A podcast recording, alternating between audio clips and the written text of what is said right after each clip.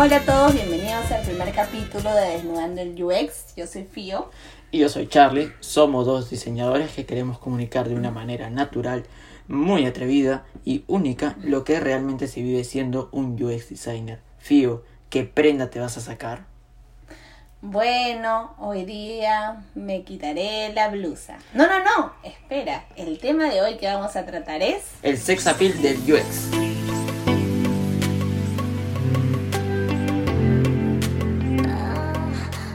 Fío, me intriga saber por qué se llama este episodio el sex appeal del UX. Mmm, Charlie, antes de responder a tu pregunta, es necesario que nuestros oyentes sepan qué es el UX. En Internet hay muchas definiciones, pero una de las más valiosas es la que da Doug Norman. Para él, la experiencia de usuario es la forma en que cada persona experimenta el mundo, su vida y también un servicio o producto. Pero, ¿qué es el UX para nosotros? Es la capacidad de ponerse en los zapatos del usuario, entender cómo piensa, descubrir el contexto, conocer qué lo motiva, profundizar en su día a día para comprender sus problemas reales y brindarle una solución que genere un gran impacto en su vida. Hay una frase que resume lo que me comentas. El diseño UX no se limita a los confines de la computadora, ni siquiera necesita una pantalla. La experiencia del usuario es cualquier interacción con cualquier producto, cualquier artefacto, cualquier sistema. Esta frase la decía un director de diseño de interacción llamado Bill, y disculpen con el apellido de la pronunciación, de Roche. Y un poquito para entender el, el, nombre de este podcast es saber por qué decimos que el UX tiene sex appeal. Bueno, siguiendo con el tema, la pregunta más importante de la noche, ¿por qué te interesa el UX? y la lanzo para todos los que nos escuchan. Bueno, Fío, para contarte un poquito cómo empiezo en este mundo del UX, eh, yo estudié diseño gráfico, eh, estuve muchos años en, en, ese rubro y para que es una carrera muy bonita, me llevó por, conocí muchas personas, muchos este, lugares de trabajo, pero en el camino yo sentía que eh, las publicidades o las piezas gráficas que yo hacía, sentía que podían, aparte de comunicar el concepto de la campaña, también sentía que la persona tenía que hacer un match con lo que se comunicaba. Entonces sentía que de repente mis piezas gráficas se podían testear. En ese tiempo no sabía esa palabra exactamente, pero sentía que se podían probar. Bueno, los primeros que probaban mis piezas eran mi familia, pero lo veían desde la parte más visual, o sea, qué bonito el texto, cómo son las imágenes, pero no si no en ese momento no, no sentía la, la, capacidad de como que hacerle preguntas más hondas para saber si funcionaba lo que quería comunicar esa pieza. Y entonces ahí me pregunté de qué manera la parte visual puede generar un valor para la persona que lo está usando. Entonces ahí mi camino empieza a migrarse al UI y trabajo en una empresa de entretenimiento y diseñé apps. Y en ese camino aprendí un poco más ya del un poquito incipiente lo que era el UX porque hacían ya testing de usuario. Pero yo me pregunté nuevamente cómo puedo generar un mejor impacto y por cómo nacen las nuevas funciones porque las funciones de una app eh, era entrar a mi cuenta ver perfil yo sentía, pero esas no pueden salir de tres cabezas, la información no está en un escritorio, sentía que esa información estaba fuera en la mente de los, de los usuarios. Y ahí fue como que una alineación de mi propósito era ayudar a las personas. Y para eso eh, busqué un poco de ayuda, eh, me fui, me matriculé en una escuela donde me enseñaron ya un poco más lo que era el, el UX a profundidad y en ese interín que, que, estaba aprendiendo todo el tema del UX, entré a una empresa que me dio la oportunidad de, desarrollarme como UX en un área nueva que estaban recién haciéndola.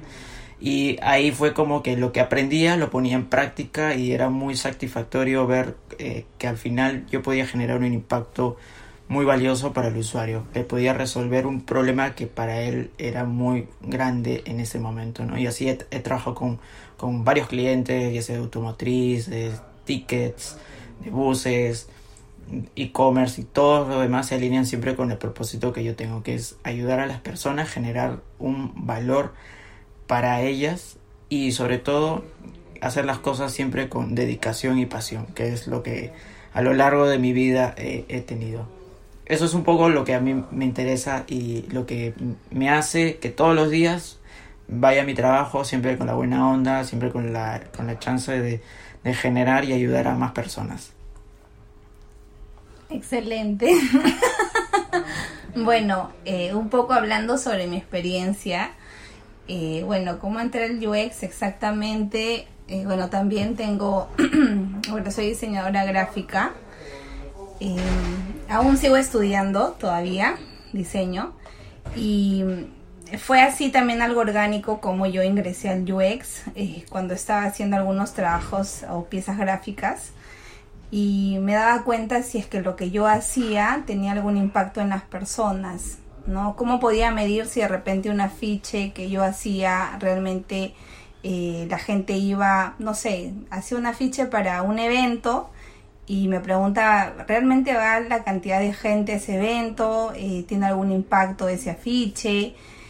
Y comencé un poco a investigar sobre el diseño y di con esta disciplina, el UX, y me pareció muy interesante. Eh, la formación que tengo es más autodidacta.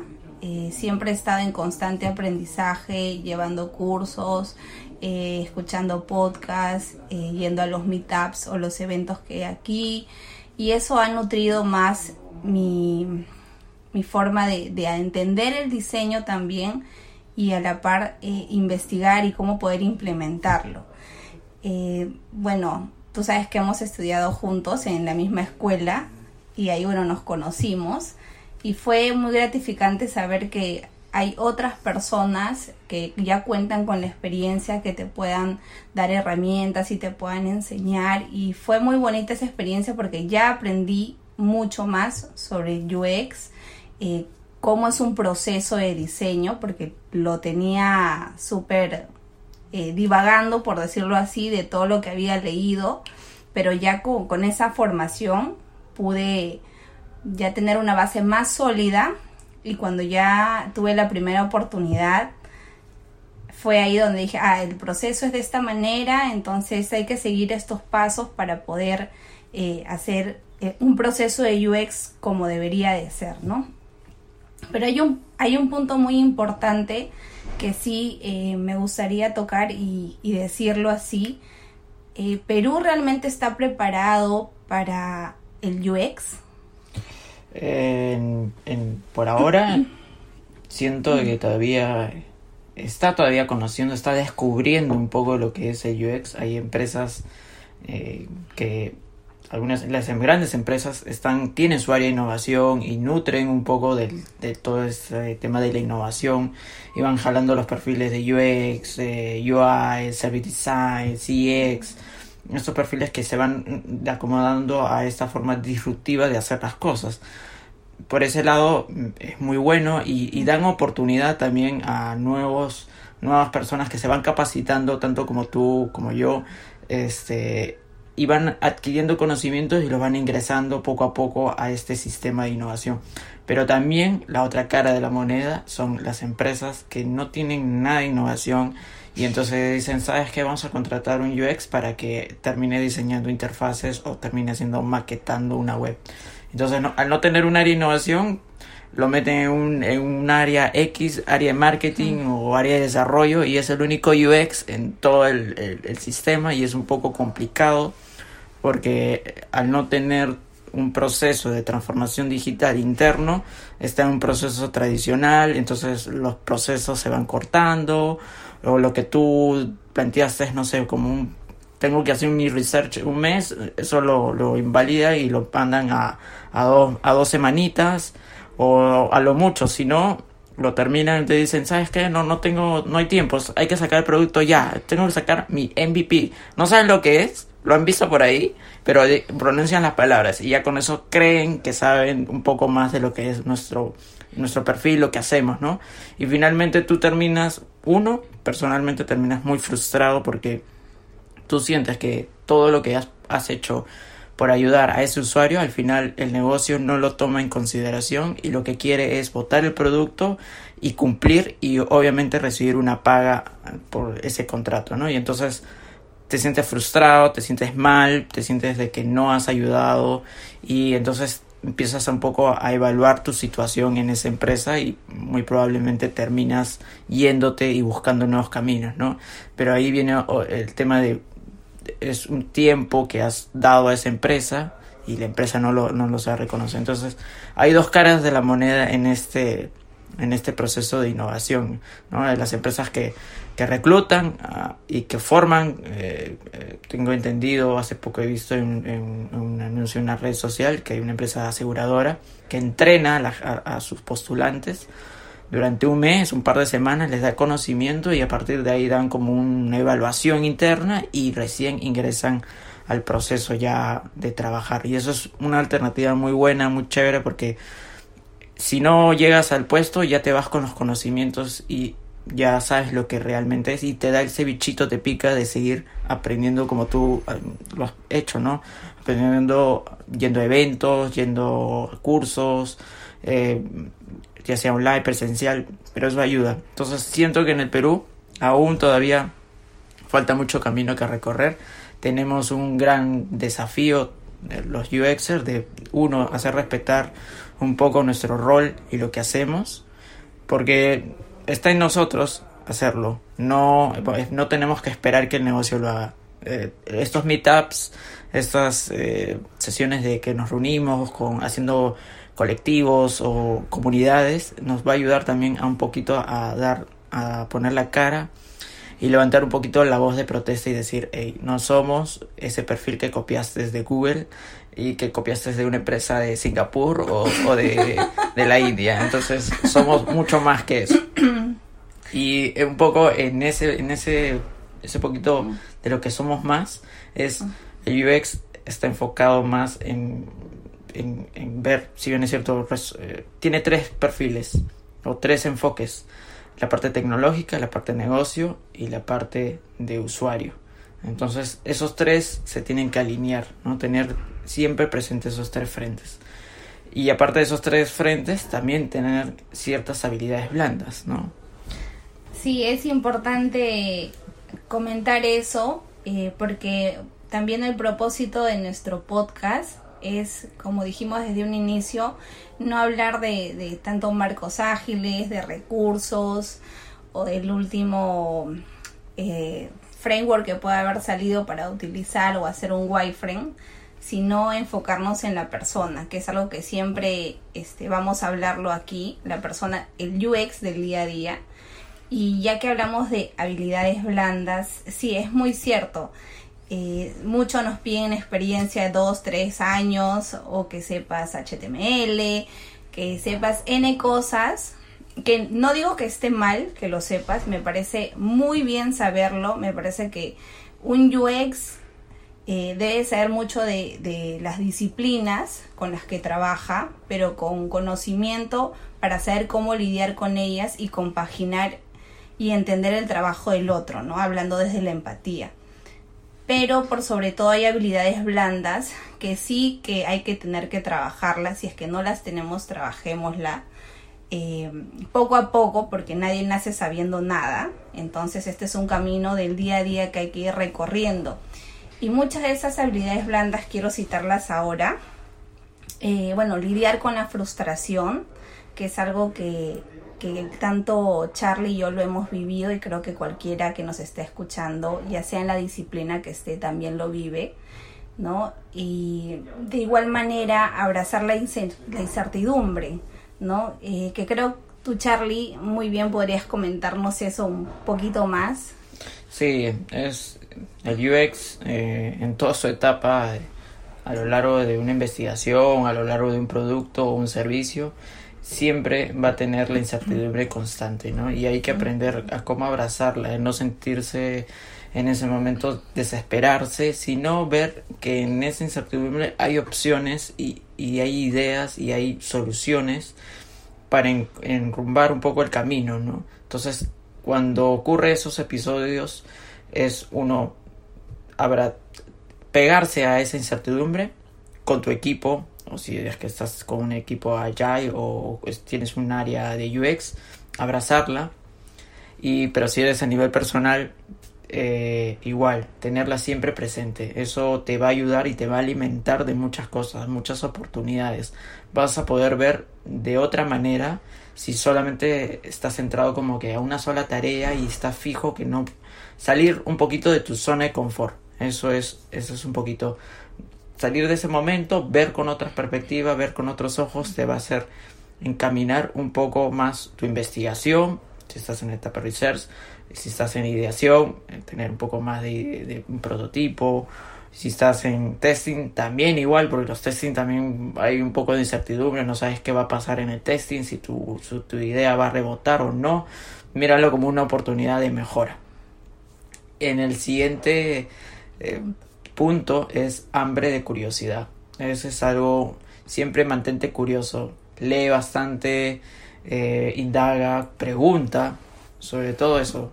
Eh, si no sabes algo, no te sientas mal, pregunta y así vas a poder, uno, eh, dar mejores soluciones, vas a poder encarar mejor la situación y teniendo, teniendo más conocimiento, más conocimiento vas a poder desarrollarte de, profesionalmente y también personalmente. Fío, creo que ahí me puedes comentar un poquito más. Eh, bueno, sí, hablando del hambre de curiosidad, como tú comentas, es muy importante eh, siempre ser curioso, como tú lo dices, pero por sobre todo, no solo enfocarlo en tu trabajo, sino también en tu vida personal y en proyectos que tú quieras emprender, porque si solamente te enfocas en el trabajo del día a día, que claro está, te gusta, te apasiona, lo vives y eso es muy chévere y qué más rico que te paguen por hacer lo que te gusta, pero realmente para poder alimentar tu creatividad y curiosidad, eh, no dejes de hacer proyectos. Si hay algo que, que a uno lo estimula, es seguir creciendo. Y siempre tenemos un sueño, algo que siempre quisimos hacer y hagámoslo, o sea, tomemos partida de eso. Y creo que el hambre de curiosidad es eso, estar siempre en constante movimiento, eh, ya sea en algún proyecto personal, de repente algún proyecto que puedas compartir con un amigo, una idea que quieras hacer. Al comienzo siempre es difícil, dar el primer paso es bien difícil, pero creo que lo más gratificante es cuando ya ves encaminado esa idea que poquito a poquito se va dando, ¿no? Y algo así también un poco comentando lo del podcast, ¿no? Cómo nació esta idea, ¿no? Eh, lo siguiente sería mantener la humildad.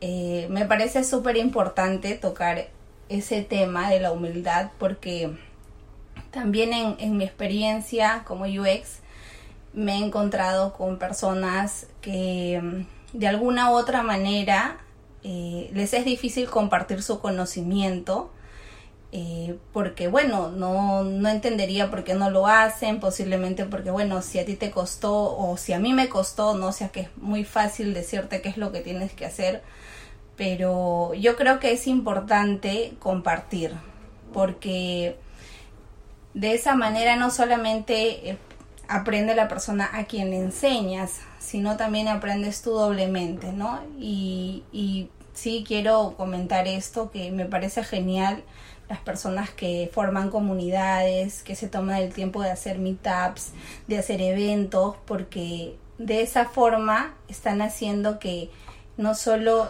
eh, alguien más se anime a, entrar al mundo de tecnología o de innovación o de diseño, sino también estás formando a futuras generaciones que de alguna u otra manera van a hacer que el país crezca y esa es también la finalidad, ¿no? Y acortando un poquito ahí, si tú sientes de que tienes algo, has aprendido, compártalo. O sea, si sabes algo de, no sé, de X proceso o seguro una herramienta o algo fuera que, que sientas que va a aportar para otra persona, compártalo. Enseña un poquito de lo que tú sabes. Eso es un poquito mantener siempre la humildad y compartirla siempre es muy reconfortante para el nivel personal. Eh, en otro punto es cualquiera puede ser UX si tiene la, disposición de conocer a las personas. Y eso es algo que juega mucho con nosotros. Eh, en nuestro rol es la empatía, el podernos poner en los zapatos de la otra persona, pero sobre todo el tener el tiempo de querer conocer cómo es su contexto, cómo esa persona interactúa, cómo se relaciona, cómo vive su día a día y eso tenerlos que queremos hacerlo, ¿no? No, no porque nos mandan X persona a hacer, eh, o la empresa nos manda a hacer un, un proceso, un producto, tenemos que... Otro punto que es bueno también tocarlo es la capacidad de los tres frentes, como les comentaba hace un momento. El UX también tiene que tener siempre presente que muy aparte de los usuarios existe el negocio y hay que alinear los objetivos de este con los objetivos del usuario. Pero aparte de eso, también ver que esa solución o esa propuesta también sea viable tecnológicamente. Entonces, tener la tecnología siempre presente. Esos tres mundos se hacen eh, muy valiosos para la persona en este puesto. Ahora, otro, otro punto a, tocar es trabajar en equipo y aquí creo que Fio puede comentarnos un poco. Eh, sí, bueno, trabajar en equipo es sumamente importante.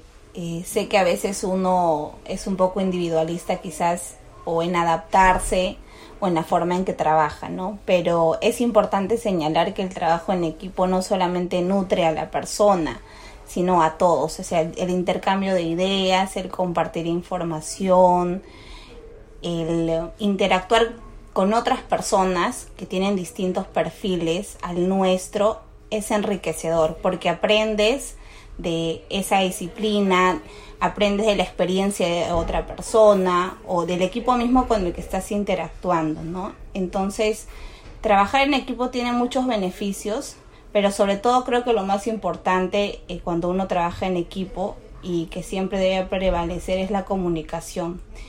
¿No? La comunicación y tener en cuenta también el feedback. Es muy importante recibir feedback de tu equipo, saber escucharlos y trabajar trabajar sobre todo el feedback es, es, un poco complicado a veces en los equipos eh, dar una retroalimentación a alguien, ya sea de manera personal o, dentro del equipo en sí, ¿no? Pero eso te va a enriquecer tremendamente, es muy importante y hay que ponerlo en práctica, ¿no? Si es que de repente no tenemos desarrolladas ciertas habilidades blandas, procuremos eh, trabajar en ellas para seguir creciendo como personas y también en nuestros centros laborales o en nuestra vida personal, ¿no? Y viene acompañado también un poco con la escucha activa, ¿no? Sí, y un poquito, antes de entrar a este punto, contarles un poquito de experiencia que he tenido con el feedback. En el lugar donde yo trabajo, hemos planteado como ceremonias, donde eh, cada miércoles, antes que termine el día, nos juntamos todo el equipo de UX y antes empezó como un, una retro sobre un proyecto X, ¿no? Y pero llegó un punto donde sentíamos que también podíamos no solamente dar feedback como para el proyecto, sino como a la persona, porque sentíamos que cada uno tenía ciertas eh, cosas que podíamos potenciar. Y un poco que cambiamos un poco el feedback eh, en nuestro, en donde yo trabajo actualmente, fue qué aprendí de ti qué debes seguir manteniendo, o sea, qué debes seguir haciendo y en qué la jodiste. Y entonces, eh, ya cuando ahora nos juntamos todos los miércoles a hacer nuestra ceremonia, nosotros decimos, ya estamos curtidos en el feedback, ya sabemos que este feedback no es personal en el sentido que te está atacando, sino que te va a alimentar y te va a crecer como persona, te va a ayudar a mejorar o a reforzar cosas que tú de repente no lo veías y que otros lo ven. Así que si estás en un equipo o si estás en una empresa, trata de, llevar esa ceremonia de feedback o de retro a tu centro de trabajos o, si estás haciendo freelance, igual llévalo con tu equipo, manténlo, manténlo ahí siempre presente. Y escucha activa, siempre date tiempo para, para escuchar a las personas. Las personas tienen mucho que contar, quieren me ha pasado en las entrevistas, que cuando voy a hacer una entrevista y voy con una guía y todo eso, la persona cuando toco ciertas preguntas se desplaya mucho porque tiene las ganas de conversar. Quiere, quiere que ese momento que alejado de su rutina, una persona lo está escuchando y está tomando apuntes o está mirándola fijamente. Eso es muy gratificante, tanto para esa persona que como para ti. Mantente así, siempre escuchando, este, aprendiendo de esa persona y yéndolo, eh, esa información, luego voltearla a, a tu producto o a tu investigación que estés haciendo. Disposición de aprender, siempre constantemente. Debes aprender, aprender y aprender y desaprender también. Porque muchas cosas a veces aprendemos y, y creemos que esa es la fórmula secreta para todo y luego nos encontramos que no, que hay muchas más formas de, de hacerla, de ir por A, B, C o D. Entonces también hay la capacidad de desaprender y nuevamente aprender sobre una materia, sobre un proceso, un framework o algo personal también, ¿no? Una habilidad, algo que tú te sugestionaste, ¿no? Y finalmente eh, llegamos al último punto que queremos tocar, que es invertir en nuestro conocimiento. Eh, invertir en nuestro conocimiento es sumamente importante. Eh, bueno, yo cuento un poquito ahí mi experiencia. cuando yo empecé en el UX, como ya lo comenté, fue de manera empírica, autodidacta en sí poco a poco eh, fui investigando a través de distintos medios, ya sea videos, eh, podcasts, eh, artículos, todo lo que decía UX en Google yo lo consumía. Claro está que hay información fidedigna e información que realmente no te habla casi nada de UX o te dice cualquier otra cosa. Pero creo que para aprender en esta disciplina, como ya lo hemos dicho, hay que tener hambre de conocimiento y sobre todo cuando decimos que invertir en nuestro conocimiento no es que de repente te vayas a la mejor escuela de, de, UX que la hay y si tienes la posibilidad de invertir, bienvenido sea. Si está dentro de tus eh, posibilidades, hazlo, que es muy bueno, ¿no? Pero si es que no las tienes y quieres ingresar al mundo del UX, puedes empezar viendo videos, yendo a meetups, eh, si tienes LinkedIn, puedes empezar a conectar con personas que ya tienen más experiencia, que ellos en LinkedIn colocan artículos muy buenos donde tú puedes ir aprendiendo. Algunas personas que tienen mucha apertura para, para dar su conocimiento hasta te pueden mentorear.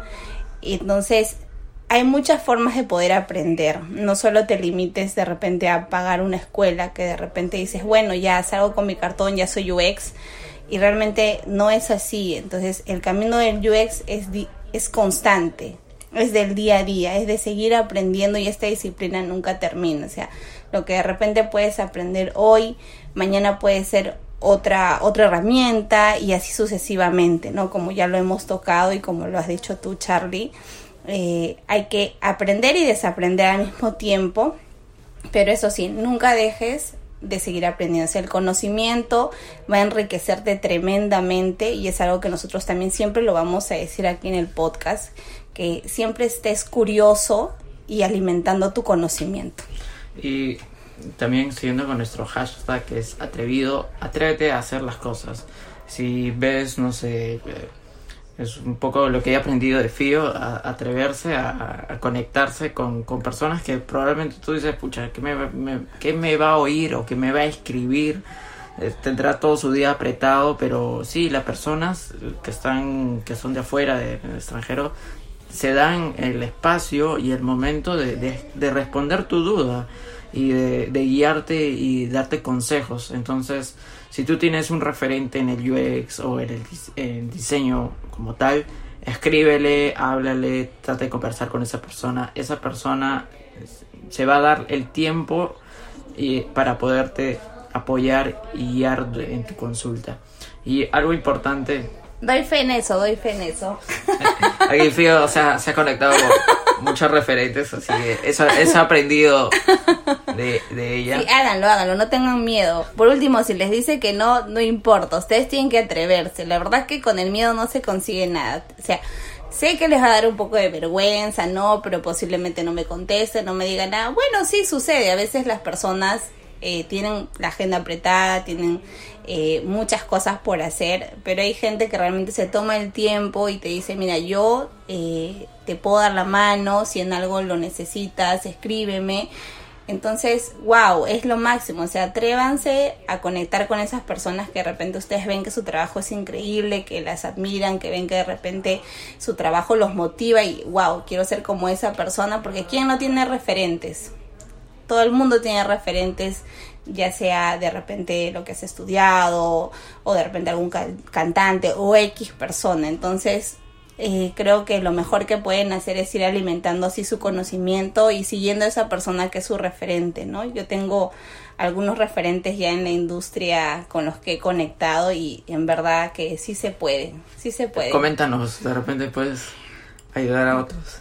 Eh, sí, bueno, para mí un referente en diseño muy bueno, bueno, eh, citándolo un poco es Adrián Solca, que es arquitecto de información, es mexicano y la verdad que sus artículos en Medium son muy buenos eh, y de verdad enriquecedores en conocimiento, así que si tienen la oportunidad de seguirlo en Medium o de repente a través de LinkedIn o de su página web, háganlo. Es para mí es un capazo en la industria, sabe mucho, mucho, mucho, entonces eh, he tenido la oportunidad de escribirle, amablemente me contestó, así que creo que la gente que te puede dar la mano y que está dentro de la industria y te interesa aprender, síguela, ahí vas a aprender mucho más. Sí, hace poquito nos pasó eh, en un, meetup, un evento de, UX, de arquitectura de información, el WIAT 2020 que celebró en Lima, que, nos terminó la, exposición de una persona que es muy, muy capa en, en todo el tema de UX, y eh, investigación de usuario. Y entonces, no, un poco nerviosos nosotros fuimos como que a ver, a ver quién le pregunta, a ver quién, quién se acerca, quién el otro, porque de repente decimos, uy, no, de repente esta persona se va a ir del evento, no nos va a hacer caso, pero ¿para qué? Eh, fue una persona muy chévere, nos trató, nos pudimos conversar con él y lo más loco fue que, lo hemos invitado para, para un episodio del podcast ya estaremos anunciando quién es esa persona y qué tema vamos candente a hablar eh, en nuestro podcast.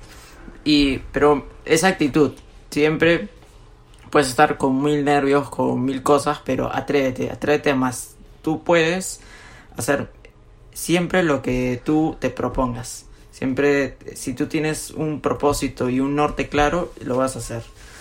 Y un poquito, yendo un poco más a una data, hace poquito la empresa Multiplica, que es una empresa consultora aquí en Latinoamérica, publicó, dio una hizo una investigación y encontró algunos resultados que queremos compartir con ustedes. Ellos eh, encontraron, hicieron una encuesta de cómo son los profesionales de UX en el Perú. El porcentaje eh, donde encontraron más un hallazgo profundo fue dónde aprendieron, hicieron la pregunta. Lo más resaltante es que todos es en la práctica, 31%.